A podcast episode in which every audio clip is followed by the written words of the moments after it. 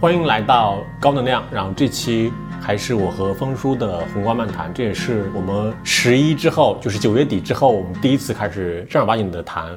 续着谈宏观的问题。在这一段时间里面，也发生了非常多的事情嘛，包括地缘政治也有很多的变量，然后包括其实应该中美也都发了三季度的数据嘛，然后可能很多人对数据也会有一些自己的看法吧。然后包括十月份的数据，应该也是这两天发的嘛。刚刚就是这么多的事情和这么多数据里面，我不知道峰叔就是从你的视角看，就是它有没有几个特别值得关注的、可以串起来的点，从特别抽象的角度，能够帮助大家去理解一下，就是九月底到现在的变化。对我们还是先讨论中国自己，就是从我自己的刚才咱们讨论的问题上，就我们先把这个国际和地缘政治的问题往后先放一下。那中国自己的问题，大家最关心的问题，无非就是经济复苏的问题。我们先看几个简单的小的例子吧。昨天刚刚发了这个十月份的中国的 PMI 和 PMI 一些相关的 PMI 数据。那当然，昨天也开始召开了中国的这个中央金融工作会议。那这两个话题呢，一会儿我们都会提到。我们先讲那个十月份的 PMI，因为它是环比九月份在五十点几之后回到了四十九点几，那环比下点五，对，环比下降了零点七。但是基调上来讲，就叫弱势复苏。那这个环比下降是不是一个合理的？它的官方解释是因为十月份有长假，所以影响了 PMI。我回去非常快的简单翻了一下，二零一九年到二零二二年这四年以来，每一年的十月的 PMI 都比九月和十一月都低，就是比它之前的一个月和之后那一个月的 PMI 都低。就这凑巧，它确实是个因为长假原因，在过去的四年都是。季节性的这个上下两个月的环比的低点，所以季节因素可能确实存在。那我看了二二年的时候，我突然想起来，因为二二年十月份是开大会，所以我还怕这个数二二年有特殊因素，所以我就去看了二一年。因为二一年是中国经济叫同比增长很好，八点四，然后还是逐季变快的或者变好的。二一年的这个十月份也两个月就比九月和十一月低。那就确实反映了，然后我又去看了二零年，因为二零年是前低后高，就是前面是疫情，后面就外贸的较快增长。二零年也是这样，然后又怕又受疫情影响，所以我还去查了个二零一九年，结果二零一九年也是这样，我就没再往前查了，没有去逐年翻阅了。所以可见这个十月份偏十月都低，对，都低的，对，就是当然低的幅度可能各有不同，但是确实同比九和十一它都是个小低点。十月份的 PMI 环比下降，解释和基调仍然定成了复苏基础不稳，但是处在这个弱势复苏当中。我想这个应该是合理的，从过往的几年来看，应该也是合理。那接下来就是外贸的问题哈，就是说还有一个体感上的数据，刚才我正好跟李翔在交流，我说我最近这段时间。我觉得九月份经历了一小点波动，体感数据上来讲，就是每周出差的航班上的满座率，我觉得就是到了这个长假之后，反正我坐的航班基本上连飞起来比较折腾的，比如说什么河北航空从北京大兴机场飞上海虹桥之类的这种航班，应该也都还有九成，哪怕或者是回来的时候是个晚上八九点钟的航班，大概十点多十一点的回来。那所以说我从体感上来看，我本来觉得还可以。三周以前，我去了趟广州，正好是这次广交会开始的第一个周期的第一周。体感上呢，反正就是两个问题。第一个问题是酒店是真的贵。然后比平时的酒店大概贵了一倍以上，我还是找了半天，在我们开会的地方边上找了个比较差的酒店哈，就但是也是大概恨不得一千四五六百块钱，就在那么一般的酒店里边，你在楼底下早上吃饭的时候，也恨不能有三分之一是各种颜色和样貌的老外。因为广交会本来是对外贸进行的，所以广交会本来是参观证，就是除非你是参展商交钱的，境外企业或者是外资企业可以办参观证，内资企业是不能办参观证。那今年春交会的时候，可能也许因为人流问题，也许因为是疫情放开之后第一次，所以内资也可以办春交会，所以看起来人虽然很多，但是大家觉得体感上来讲，外贸商的感受度一般。就或者叫成交一般，那这次又回到了严格限制内资企业去参观，都还是只面向外资。我稍微问了一两个相关的人，他们讲说，最少在广交会第一期的时候，应该讲大家的反馈都略超预期或较超预期的好。虽然在那个同期发生了巴以冲突，但是同期中国因为在召开一次规格非常大、高范围非常广的那个“一带一路”会议。他们有相关这个外贸产业的，我们在广州交流的个别人，他提到了说，这次的广交会其实国家也出了很多努力，就是或者说从他们的口吻当中，如果是民间观察的话，是有非常多“一带一路”的国家的领导是带了企业团来参加的，所以他们在到了北京参加这个“一带一路”的同时，他们的企业团或者他们自己带着企业团就会到广州来参加这个广交会。那如果从稍微官方一点的口径和途径去了解，国家大概出面组织或者出面邀请了一些不同国家的企业团来成团参访，或者叫成团这个来进行广交会的参观。因为现在好像是这一次秋交会的第三期了，因为它不同的产业在每一轮当中是有主要安排 A 产业或 B 产业或 C 产业，但是从交易上来看，你大家的反馈比原来的预期要好。为什么花了这么多时间讲这个事儿？就是可能。刨去我们解释一下刚才发布的十月份 PMI 之外，中国的宏观经济当中，大家老讲三驾马车，消费今天肯定有信心问题，然后房地产的房地产今天肯定是受影响，或者叫房地产肯定是需要换新轨道来发展的了。那另外一个就是外贸，那从外贸上来看，当然我们从宏观总量数据上来看，大概中国在七月份之后，或者最少过了八月中之后，外贸就基本上，当然这跟外需也有关系，就开始叫。低点企稳，就是从最低点开始缓慢上升了。那九月份来看是这样，那十月份还没有看外贸数据，但是从广交会的反馈上来看，应该也会是这样的。我们同事做了个跟外贸有关的简单研究，这个研究呢，在我们最早期的那大概十几期的宏观漫谈当中提到了非常多“一带一路”、非常多铁路和航海全球化的重塑或者叫重造，也包括了中国和美国在。零八年之前和零八年之后对全球化不同的贡献，第一是大概全球同此凉热，就是今年上半年全球的主要出口依赖性国家，应该讲外贸都有比较大的挑战，就是包括东南亚的这些越南或者是印度等等。然后从这张 PPT 图上来表现呢，第一页也表现出了说，除了大家在上半年都不好之外，在今年的二季度开始，中国的环比。开始逐渐修复，或者叫逐渐不再快速下探，并且出现那个修复。然后再往下那一篇呢，它解释因为去年基数原因，过去的三个季度中国的外贸大概是分别靠什么在支撑，或者靠什么在恢复增长。在出口依赖型的东盟或者叫东南亚国家也还好的时候，我们是靠东盟。然后四到七月份他也写了，主要是靠中亚俄罗斯。然后七月份往后是靠欧盟国家的部分需求修复，以及包括中国对欧盟的出口降速收窄等等这些原因，并且它里边有个比较重要的观点，这个是我们在体感上知道，这跟今年的广交会大家在社媒上的讨论其实非常相关。就他在这一篇的第三条写了，就中国在今年的前九个月或者前八个月，外贸出口的目的地国。或者叫对象国发生了确定性的变化，就是东盟、欧盟、美国。虽然这件事是从二零一七年之后就有这样的前三名座次变化，我们在看那个广交会的这个相关的社媒的时候，其实很多人在说欧美客人的问多少占比和这个所谓叫东南亚和一带一路，也包括这个阿拉伯国家的这些来访客，这个或者来参加广交会的占比问题。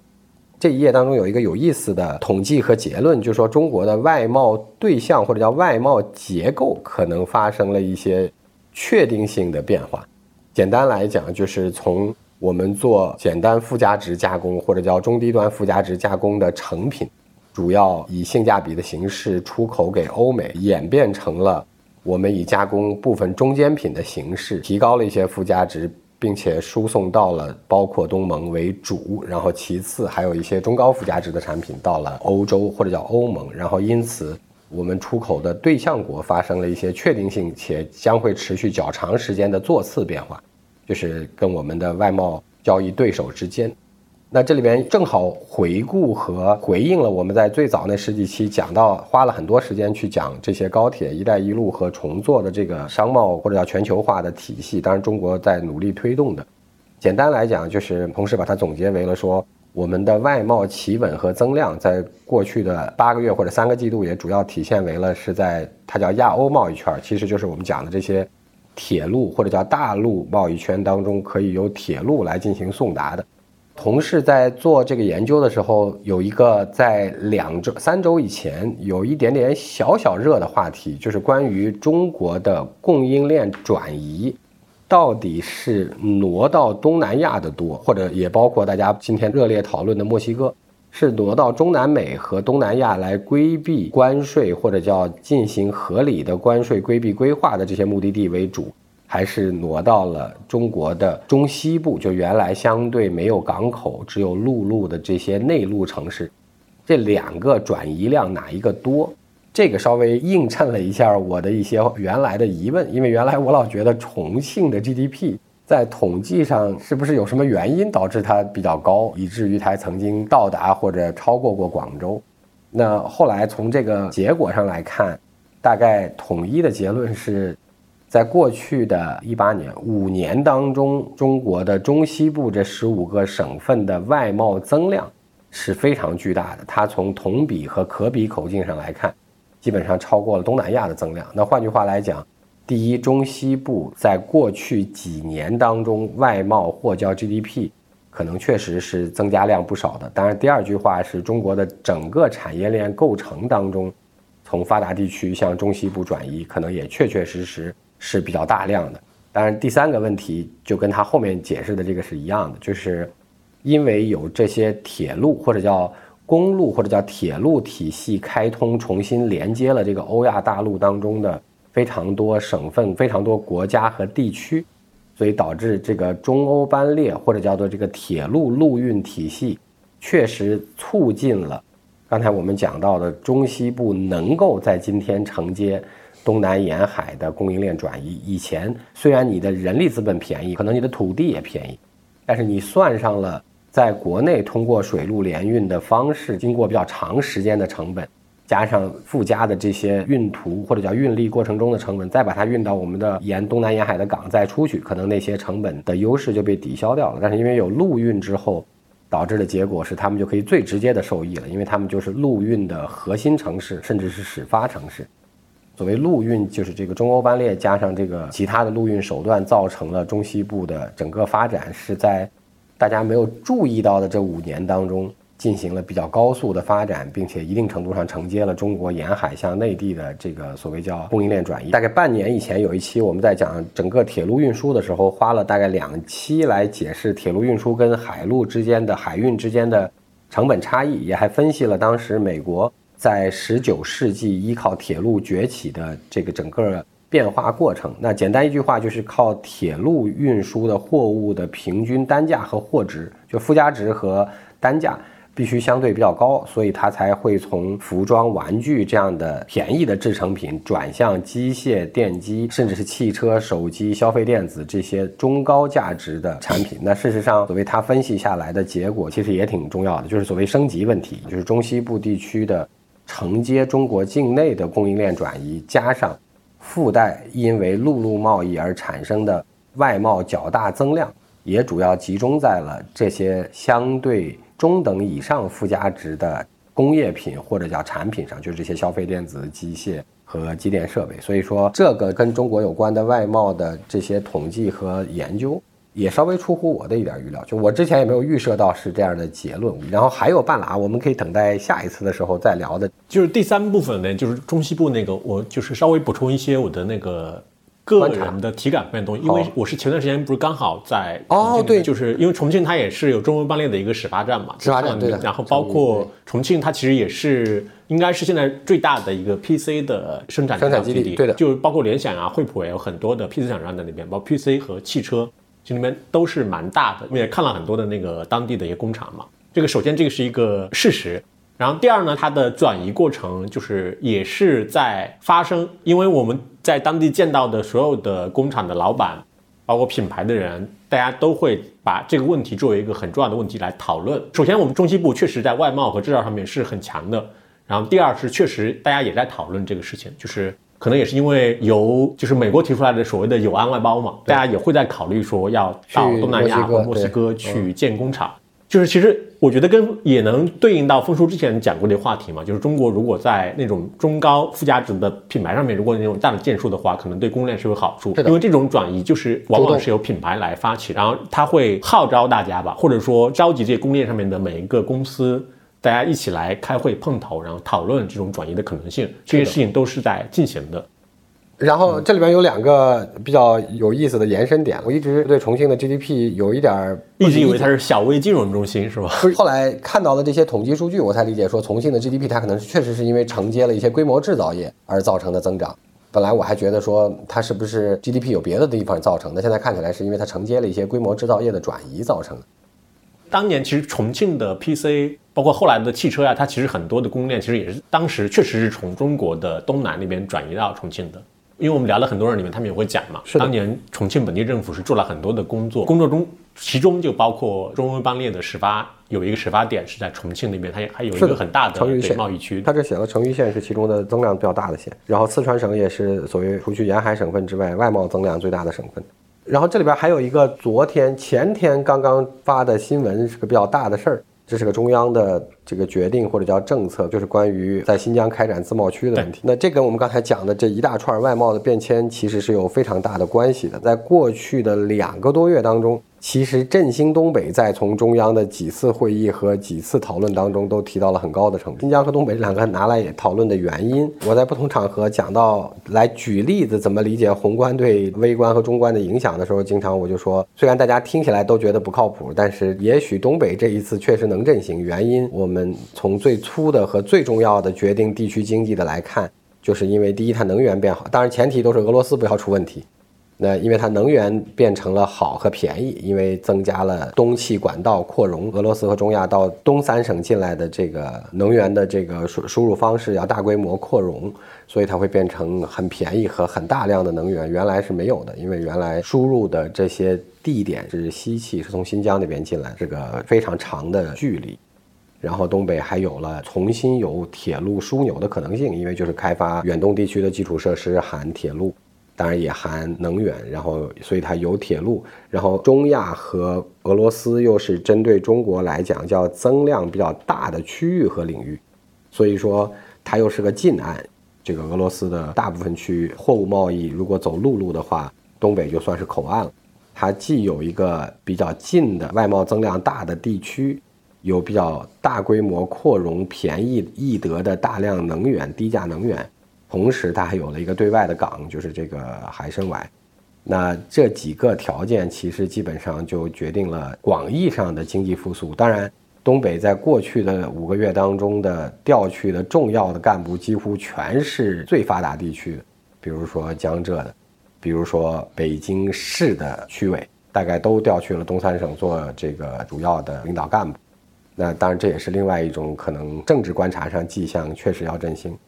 当然，除此之外，有一个很小的新闻是，开行向这个辽宁做了一次长期的较大规模的授信，用于包括基础设施、包括等等的投入，那是一笔非常大的长期授信，要砸几万亿下去，大概是需要那个区域有一个长期经济增长。那这些宏观的因素会对一个地区的区域性增长有变化吗？我们先把东北地区换上的这些经济发达地区领导这层拿掉。刚才我们讲了交通的发展，陆路交通的发展。和尤其是我们讲的叫中国外贸交易结构和对手或者叫对象国的变化，就是包括中东、包括中亚、包括东欧这些国家，对我们来讲的叫贸易对象国的变化，就贸易结构的调整、陆路交通，当然也包括中西部的产业政策支持，这三件事儿融合起来，使得我们刚才看见了那个外贸增量当中的那个分析变化。那东北只是比这个多受益一件事儿，就是它多了个半个港。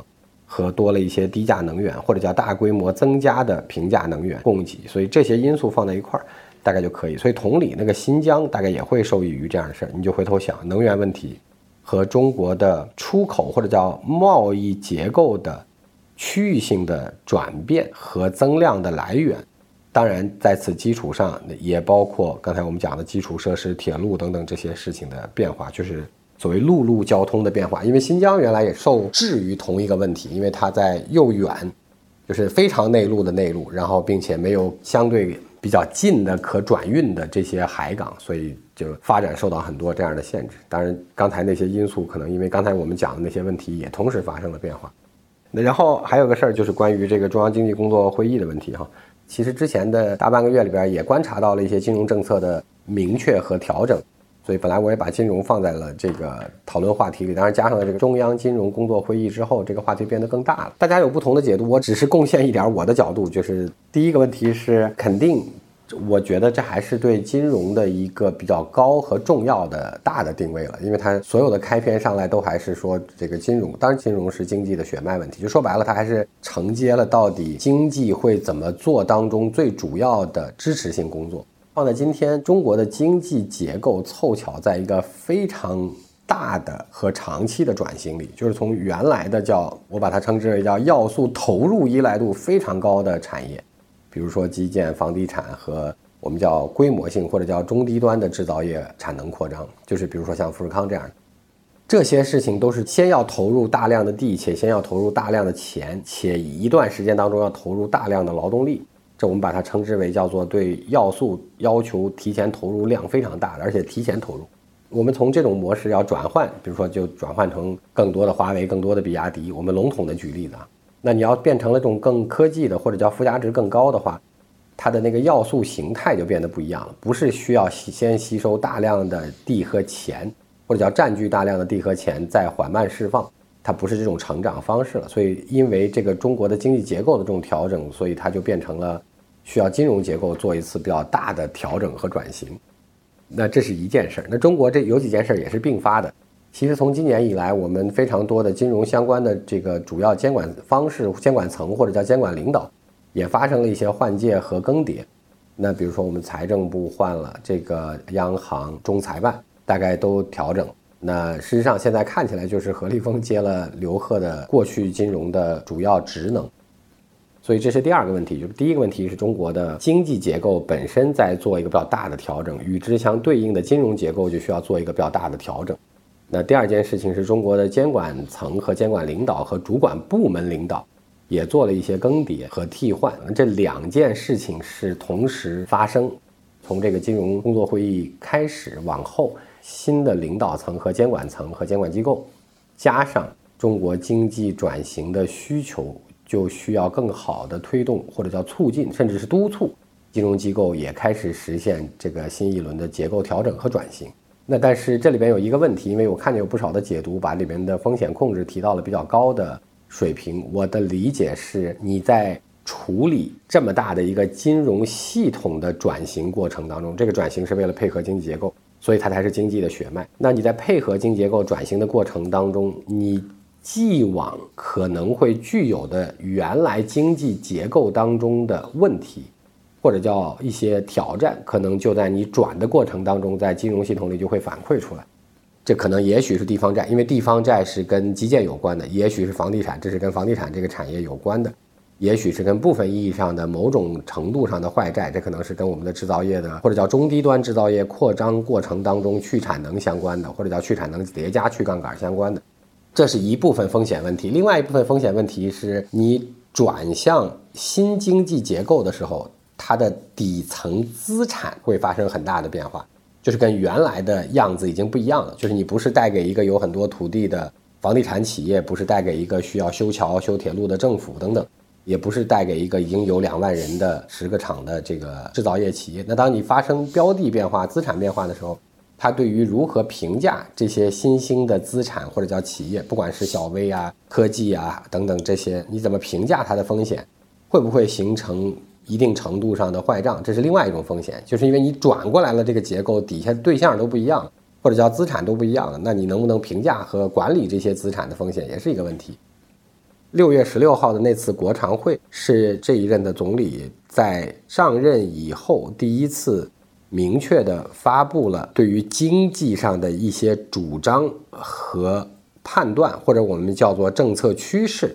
那六月十六号那次国常会上，本来就已经有两段或者叫一半的内容是跟金融结构的调整转型相关的。两个多礼拜前，还有一个关于普惠金融的事情，引起了其实是一个很挺重要和高层的新闻和文件。那我们同事就刚才我们讲到的这些转型结构调整的问题，也做了点研究，但这个研究也是前置的，还之前不知道要开这个中央金融工作会议。就是大家从我们的 notes 里边可以看见的关于中国的贷款结构调整过程当中，在过去几个月或者在过去几年里发生比较大的变化。那我特别快的总结一下它这里面所讲的内容，结论非常简单，就是中国在过去的三年，因为各种各样的政策和内外部的调整和经济本身的调整，所以导致的结果是，其实我们的总量就是看整个的银行贷款这件事儿，已经非常明显的从房地产这个项目上转向了工业，从房地产加基建这个类别上转向了小微企业加上工业，不管是中长期贷款还是中短期的贷款增量。跟我们今天看关于中央金融工作会议的各种解读里边讲到的所谓叫做金融结构或者叫金融调整的方向，已经是不光是政策上这么讲，其实大概基本上已经在过去几年的信贷或者叫这个贷款的总量规模上就已经反映出来，是偏向小农、偏向小微、偏向科技、偏向农业等等这些方向。前一阶段那个普惠金融的那个所谓新闻，就中央的那个新闻和政策。讲的也是这几句话，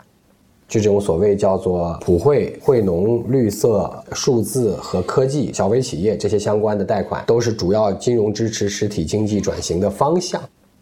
如果从我们自己的体感上来看，有个非常有意思的事情，就在疫情或者疫情第一年之前。我们做的这接近二十年或者这十几年的这个创业投资里边，我们投的这些各种各样的早期的轻资产的这种科技型企业，几乎在早期的时候没人得到过贷款，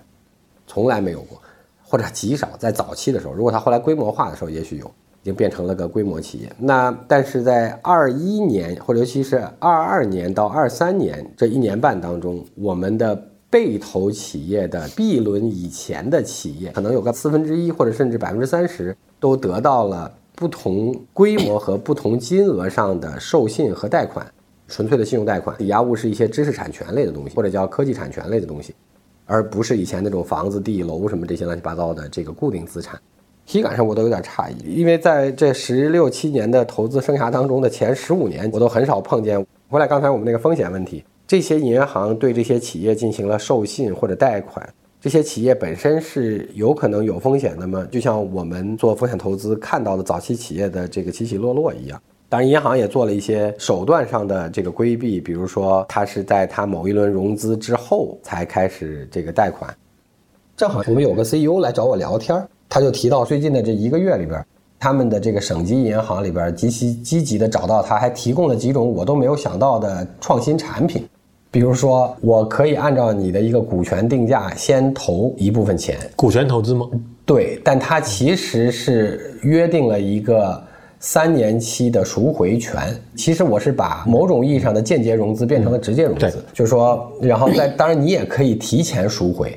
我的给你的这个投资，这已经是相比原来有很大变化了。那它这个应该是以某种形式。把直接融资和间接融资给混结合，对它其实以股权投资的形式给了你一笔债权，这个其实还在我听见的里边，还比我想象中的原来预期中的创新还要好一些呢。因为对于这种科技型企业，尤其早期企业来讲，还挺重要的。因为每年一还这件事儿，即便是拆借过桥，也是个挺折腾的事儿。因为他们是一个有收入接近就在盈亏平衡上波动，那在这个基础上。他们确有发展需求，也看起来过了盈亏平衡的这条线，所以本来他们在这个时候是适合做融资的。但是这种形态对他们来讲，如果是两到三年或者是三年期的话，他即便是当时用自有资金赎回来，而不是用股权融资的钱赎回来，对他来讲也还是个挺划算和方便的钱。所以我的意思就是说，开完这个会，这个会的规格很高，同时这个会的定向很明确。那这些事情结合起来，它会在之后的一段时间被执行出来。那这个执行出来，对于顺应经济结构调整方向的中早期的创业企业来讲，在今天极其寒冷的一级市场股权融资当中，显然多了最少半个选项，去向银行或者原来的这个银行体系来寻求这种叫债权形态的融资，但是也做了很多创新。这种我觉得应该，也许在之后的三个月、半年，应该是一个好的选项。虽然以前大家从来不习惯这件事儿。我其实也有一个小小的疑虑或者疑问，就是说，比如这种由银行发起的创新形式的金融产品，它会不会就会对，比如像你们这样的，比如说一级市场这些投资这部分钱产生一些挤出效应嘛？本来就不活跃，然后可能更不活跃了。你要问，我觉得应该不会，因为这两种钱本质上还确实是不一样的。因为对于偏传统的企业，我已经有比较好的稳定性和确定性了。在这种类型的企业当中，其实债权融资反而比股权会多一些，因为它不再需要稀释钱来保证它的安全了。但对于中早期来看，好处是股权本来的好处是它提供了叫认赔的长期资金，就是最少我一放进去，我是没有办法约定三年把它拿出来。那从这个意义上来看，始终对于新创的具有一定不确定未来增长的速度和空间的企业来看。股权融资对他来讲，可能从未来来看，做成来看，成本是高的，因为占了他的股权。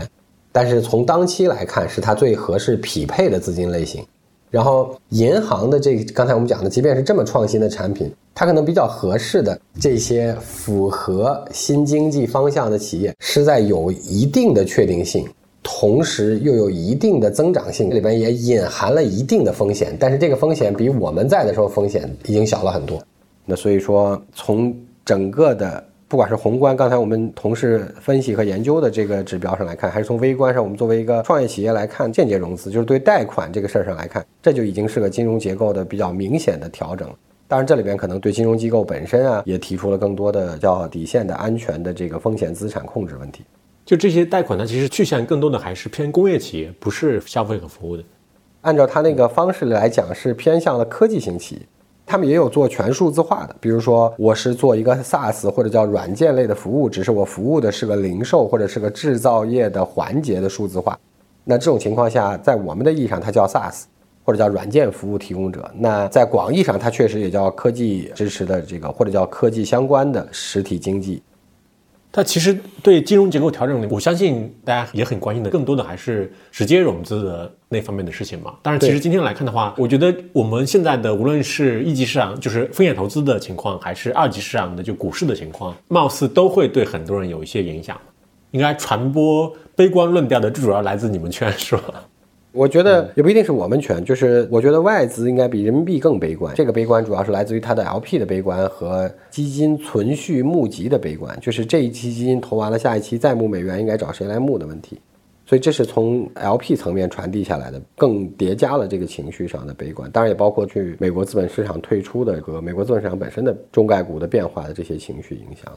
从整体上来看，对一级市场，包括人民币在内，其实是二级影响的会更多一些。但二级市场在今天，除了受中国经济自己的影响之外，中国和香港的资本市场既受国际形势巨大的影响，就是关于中国是有多大风险和是不是有风险的这些外媒的讨论，其实很大程度上也受美元和美国政策的调整。美元是对我们形成的叫汇率和利率上的压力，美国政策就是它来不来的，或者时不时的就搞一批这个实体来制裁，或者把。能够投资中国这件事情变成是更严的法律限制，甚至是部分意义上的这个约束和制裁。那这些问题大概都影响了避险情绪，因为大家本来就充满着不安全感。然后你只要但凡有风吹草动，哪怕只是不真实的风吹草动，那他也会有担心。不过我那天听到一个我觉得还比较开脑洞的说法，他会讲，他说其实对于那些有特别大钱的 RP 而言，就他们还是会配置一部分比例到中国。为什么呢？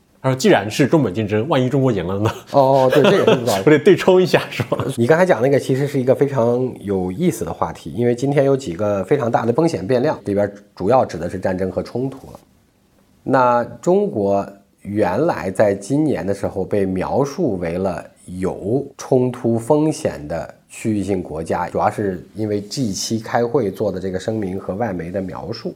那这里边就涉及到了，如果说你之前没想到会出现冲突的地方，已经是实在发生了冲突，并且确实已经到了风险扩大的程度，那原来外媒描述号称中国是有风险的，但是最后持续的没有出这个问题，反而会相比较之下。变成了较安全的地方，所以美国会更安全吗？本来答案是是的，看起来在所有的外媒描述上，好像是对经济和其他区域性风险因素免疫度最好的地区。但如果今天这两件事儿因素都有改变，不管是因为被拖进的这个区域性冲突，还是因为美国经济本身的变量，假定这两件事都有改变，被描述成有风险的中国因素，可能相对就显得安全了。那这个时候就回到你刚才那个问题了，就是今天哪儿都看着不安全，在全球都看着不安全，万一中国又变成了相对安全，对，它也是个对冲的方式嘛，也是个 比较的方式。就像大家有的时候是在比谁经济先熬不住，有的时候是在比说谁在别人的心目中相对安全。我正好前两天跟福建不同的一些产线条线或者投资的这个朋友或者领导交流的时候，我还问他们，我说：“你看这个中央从今年的从七月份以来，大概每个月都有一个文件跟经济有相关性，但是是中办和国办一块儿出的。”中共中央办公厅和国务院办公厅一块儿印发的，要是两办一块儿印发一个有经济属性的文件，理论上这个文件的重要性应该是相当高的。他们立刻就说有一个就是八月份两办一块儿签发的关于把福建打造成两岸通商融合的主要试点。我从纯粹的政治观察上来看，这个就跟刚才我们俩讨论这话题很相关，因为在今年年初说中国有可能出现区域性的风险因素的时候。我们在四月份开完两会做的事情，不是让那个马英九回国寻根探亲之旅。今年的八月份印发这个文件，大概也是一样道理。我觉得他在那个特殊的时点上也有比较明确的政治意义，就是再一次表明说，在这个问题上，他更多的是要促进融合和促进合作，也包括通商等等。那所以才需要两办一块印。然后，祥总，你留意过另外两个两半一块印的文件？没有。有一个是你肯定留意到，我还特意，他当时讨论的时候还特意拿出来讨论了，就是在七月份关于振兴民营经济的那一次。还有一个很多人没有注意到，但是我觉得那个也很重要，就跟我们以前讨论过的一个宏观命题相关的。它是应该在九月初的时候，还是九月中的时候忘了。它是关于打造中国新型工业体系的政策，政策里边讲到的。核心问题，其实我一直觉得非常重要的。中国要想增强实体经济，当然包括制造业，有一个非常重要的二选一的命题，就是要不然你增加附加值，出来更多的华为、比亚迪；要不然你做全链条数字化，就是你能要不然提质，要不然增效。你要回过头去看两半一块出的，它的主要命题就是这个，既要推动这个科技跟实体和工业这些事情的结合。也要在这个基础上实现链条的效率和数字化，就是要不然数字化，要不然科技化，然后最好是数字化加科技化。我只是有一点点诧异，说这个会作为一个两办文件同时签发出来，可能是为了增加个主管领导的重视程度。就是想到了它很重要，但是没想到它这么重要。哎，我在前两天看一个新闻的时候，还有另外一个非常让我诧异的事儿，这跟新疆有点关系了。那今天全球最大的原棉产地是新疆。然后新疆有一个非常让我诧异的地方，是全中国在农业产业链上实现了完全的全产业链数字化，只有新疆的棉花。这是因为它比较集中。对，这是第一句话，是因为它是比较集中化的大规模的农业。第二个问题就是刚才讲那个新型规划，就是中国是比较早的在这个基础上大规模加了数字化和科技化。科技化就是那些。你用自动化设备来进行加工管理这些过程，那数字化就是因为你用的是科技设备进行的规模化，所以你在科技设备上才能形成了数字化。我看的时候我也觉得非常诧异，棉花是我们国家唯一的一个在农业层面，新疆的棉花实现了从头到尾，它的那个尾是一直到交易出去的成品，不管你交易成出去的成品是个皮棉还是个最后的棉产品。就是从头到尾，这个过程是全产业链完成了闭环数字化。当然，这个事儿在全世界范围之内也是比较特殊，就是但或者在中国的农业里是唯一的一个全部完成了的。前两年也有一个比较大的商业上的新闻，就是这些主要的运动品和服饰生产公司有没有用新疆棉花？新疆棉，对的，对对对，当时也是非常非常的热门。你这个讲了一个非常重要的问题，我在看着，我心里想的就是，其实是不是用了新疆棉，中国是最知道的。因为只有它能实现全产业链从头到尾的跟踪，那剩下你讲的问题，它其实在过程当中的混淆，基本上都是通过了出口以后多种棉的这个打散混起来等等。这跟很多人看过的一个历史渊源，就是关于有一本书叫《棉花帝国》，就讲上一次工业革命其实是不是芯片，也不是机器，也不是这个内燃机，是这个棉花，就是水力纺织机、蒸汽纺织机等等哈。全世界最大的原棉产地，因为本来在棉花帝国里写了嘛，最早都是印度啊，然后后来也有包括中国，然后再往下就变成了包括埃及、包括阿尔及利亚、包括美国。美国其实最大的，那时候美国的在棉花工地上的位置堪比中国制造，今天中国制造这样。就是这样，百分之五十多。对，然后英国也在想着要什么去风险是吗？对，要在其他地方去种棉花。如果你有机会重看一遍棉花战争，就是咱们这个大家来一块儿参加的听众们，你会在其中找到极其多个非常微小但是重要的点，跟今天你看见的这个所谓叫科技战是几乎完全一样。第一个问题是英国，因为那个时候英国是毫无疑问的领导地位，在不管纺织还是全球的工业和军事上，就相当于今天的美国了，包括贸易。对的，因为它是日不落，它有最多的港。好，那我们先讲跟中美最像的，第一是英国从一七八零年开始，第一英国是不允许有一个阶段不允许所有的美国商船靠岸英国商港含殖民地，这就是贸易战。然后，但是对美国是不允许纺织业工人去美国。就是是一个更严格的科技战，那其实包括对机器技术的出口是有严格限制的，非常严格的。当然，非常著名的应该在美国当地有一个比较有名的工业英雄的那个角色，他就是一个工人，他全凭记忆力把这个机器给记住了。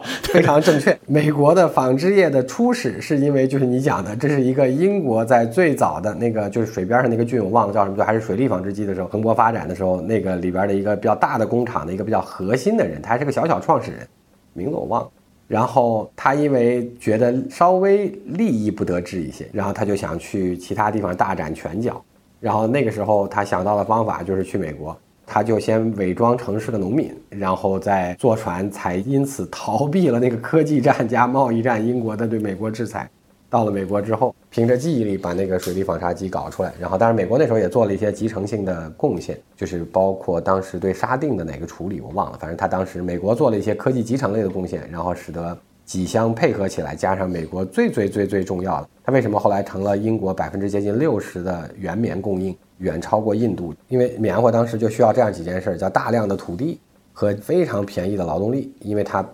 比较的耗人力。然后在此基础上需要外部的资金投入，因为他要做个大型的庄园，那外部资金都是其他呃国家投的。那然后美国凑巧因为这路易斯安那购地啊、德克萨斯啊、加利福尼亚的扩张，以及包括佛罗里达从西班牙买回来，那所有的这几桩巨大的购地案，使得它有非常非常大的土地可以供使用。然后那个时候还因为英国应该是在十八世纪初就废掉，一八世纪初靠后一点就废掉了奴隶制。所以说，美国那时候还有大规模的奴隶制在南方，所以那时候美国就变成了主要叫原产品出产基地。所以这是一个很像的。今天哈，那你看另外一件事儿，因为包括美国后来出现的南北战争，导致而且它原棉的供给量又太大，所以英国对印度干了这样几件事情。第一件事情呢是说，印度本来既是全世界最大的原棉产地，又是全世界那时候还手工业嘛最好的棉纺织品。出产，它是初级工业化的一个，就是小农工业，小呃手手工业还是对，因为那时候棉花不能吃嘛，没有人全职种棉花，因为它都是全职种口粮，然后闲散种一点棉花。所以英国在还没有工业革命的时候，就是先弄一大堆殖民地的时候，这两件事对它都有帮助。它既可以把棉花运来运去的卖，更重要的是它可以强制收它的棉纺织品，然后再到处高价卖。这是它在光殖民的时候。然后工业革命的时候，他就要做一个努力，按今天的说法叫能去科技化，你最好回到只生产原棉。他强行通过东印度公司各种各样的方式，也包括关税和强行购买等等，使得印度真的从全产业链的国家变成了只有初级产业链。这就跟美国今天要求说中国不能有科技，中国只能有初级生产制造是一样的。所以说，从棉花那个前前后后所有的事儿来讲。然后你还讲了第三件事也正确，但是最后也实现的不好，就是这跟今天也有点像。这跟中国、美国今天不是叫去中国化？美国的南北战争期间，因为南北战争时候不是有个禁运的问题吗？对，它战时其实就是北方希望切断南方的资金链，它就会有个就把那个禁运了，就把那个往外去的海港给封掉。然后英国那当时就慌了个球了，因为它是一半以上的原棉是从美国这儿来的，那他就到处找替代品，所以他也进行了一次 decouple 美国。所以他是第三次折腾印度，就是折腾在这个时候，他又重新回去印度，让印度的原棉和原棉粗加工能够进行规模化和一点点工业化。所以那是他第一次在把印度变成了殖民地之后，系统性的帮忙他修一些基础设施和给予一些技术指导，是以期在比较短的时间之内把印度变成是他的 decouple 美国之后的目的地或者叫来源国。你映射到今天，就相当于是说，美国在努力想办法让，比如说中南美洲或者部分意义上的东南亚能够 replace 掉中国的产业链，大概做的情况是类似。当然，印度经过了那一次之后，也还是没最终没有完成基础设施和工业化。我记得英国它其实也是在全世界范围内试图去分散这种风险嘛，包括非洲，是不是也包括南美的一些国家，包括埃及。所以那时候埃及也是因为受益于这个增长的比较快。然后也包括中东的部分地区，就是那个时候叫奥斯曼土耳其，就是大概就是中东的一部分区域。包括我看后来那个外交学者叫什么名字，就是他写《修昔底德陷阱》那本书，他就后来讲，其实英国就是没有再把美国视为他的主要的竞争对手。其实有一个重要的原因，就是他在欧洲大陆的挑战也开始出现了。你的战略必须要有一个重点，重点可能转移到了欧洲大陆，就尤其是德国的崛起嘛。非常好的映射，当然这个棉花战争有相关，已经不完全相关了。就是美国受益于几件事儿，英国在美国的独立战争期间也有个印度造反的问题，所以他要平衡一下到底把重心主要放哪儿的问题。但是东印度公司一度构成了英国政府财政收入的一半儿，美国那个时候还没有发现加利福尼亚的金矿，所以美国当时的经济价值对于英国来讲是差别巨大的。所以印度是要想尽一切办法把它搞平了的，那美国就次之。这是你刚才讲的这个如果映射过来的问题。第二件事就是你讲的那个权力更迭的时候，就是在一战前的那段时间。那时候虽然美国也已经崛起了，但是英国还维持着日不落的时候。因为第二次工业革命主要的推动者是美国加德国。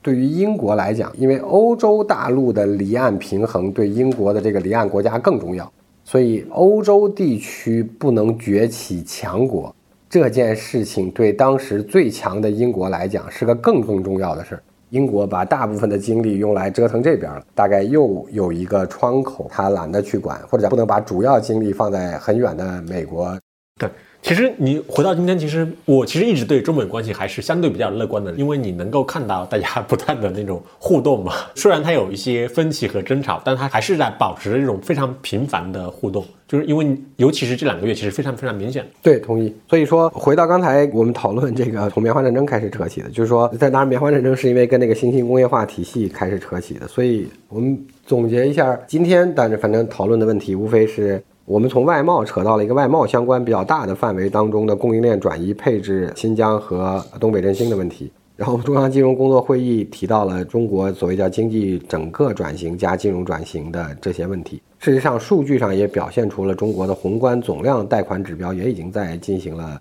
迁移，但是微观上也是这样。然后从所谓叫新疆的自贸区和振兴东北这两件事来看。多多少少，这些同时转换的陆路交通体系、中国的贸易对象国的变迁和基础设施的变化和能源提供对象和价格的变化，大概加上政策，当然可能会比较大的重新解决一些中国的不同地区的发展问题。它其实外贸，我的理解，其实外贸就是无论如何，它其实有个确定无疑的事情，就是说，确实现在是整个全球的需求的增长是在下降的。全球经济、全球需求的增长是不太增长的，是不是下降？应该不一定，因为全球的最少今年的或者增长速度在下降吧？增长速度在对，因为全球经济的全球 GDP 的平均增速还是在正的，所以它带来的结果就是，无论你怎么样，它都是一个长期的，呃，或者至少是在这一个周期里面的一个挑战嘛。就是除非你等到下一轮全球经济开始重新高速增长，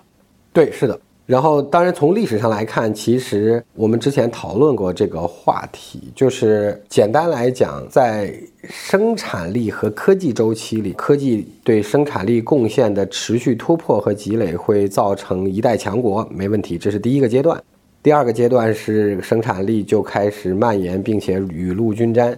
但同时就会出现我们全切把它简单称之为叫列强或者叫群雄崛起。群雄崛起带来的问题，就会有非常多的区域性争端，或者叫做新旧更替当中的摩擦。那这是必然的。同时，当然，既然能群雄崛起了，就意味着生产力更多的是在一个横向的发展过程当中，就是雨露均沾的过程当中，而不是一枝独秀的过程当中。就历史上，在这个阶段，它本来也并不是一个生产力的快速发展阶段。那你从多多少少来看，现在就是孕育下一次，加上暂时可能在军凶崛起、新旧迭代的过程里。对它其实里面就可能会两个事情，就一个事情是说，就是下一轮全球经济高速增长，就是谁可能会成为像过去几十年中国一样嘛，有可能会成为这一轮的增长的大的份额拿到比较大，就是这个是一个事情。然后另外一个事情是，我觉得很多人也在关心，比如这一轮的地缘政治变化之后，谁是那个可能是一个比较得力的一个地区吧。如最近我听到不少人，他们就会认为，比如可能沙特呀这些会相对的获益吧。但我觉得今天的沙特，回到我们之前讲过那个做自己的过过程当中，沙特或者个别阿拉伯国家，他在先解决了自己的身份属性，就是他确实也变成了一个，比如说伊斯兰教国家之后，沙特是这一波当中比较典型的要重新聚焦在经济增长和开放上了。好，那我们今天就这样，好，下次再聊好宏大的命题吧。